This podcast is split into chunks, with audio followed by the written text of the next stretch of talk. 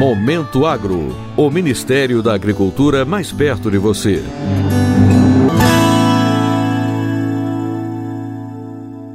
Foi inaugurado nesta terça-feira em Corumbá, no Mato Grosso do Sul, o primeiro hospital veterinário de campanha do Programa Nacional de Resgate de Fauna Silvestre, o Resgate Mais. O programa, coordenado pelo Ministério do Meio Ambiente, tem apoio do Ministério da Agricultura, Pecuária e Abastecimento. O hospital, resultado da parceria entre o Ministério do Meio Ambiente, governo estadual e iniciativa privada irá atender animais atingidos por incêndios e queimadas no Pantanal e por atropelamento na BR-262.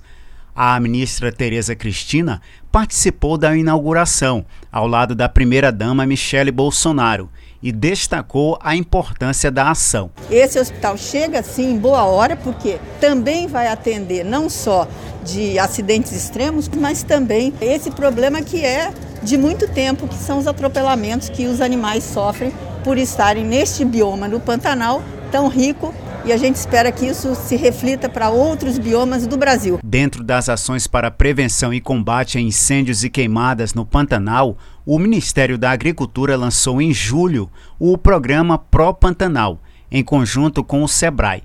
O objetivo é reduzir os impactos das queimadas na economia do bioma até 2023, por meio de ações de prevenção e de fortalecimento dos pequenos negócios da região.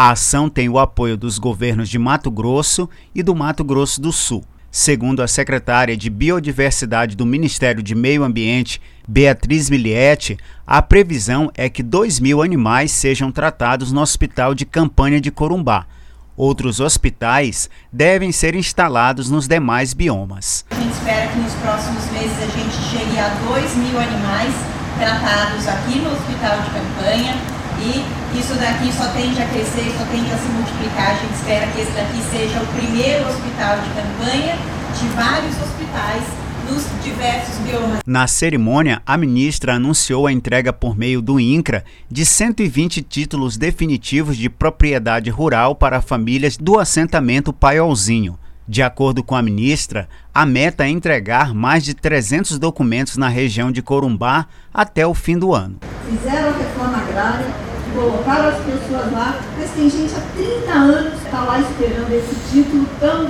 ansiado.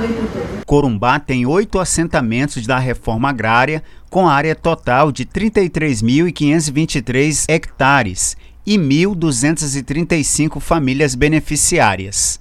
Desde 2019, o governo federal emitiu 5.319 títulos definitivos e provisórios no estado de Mato Grosso do Sul.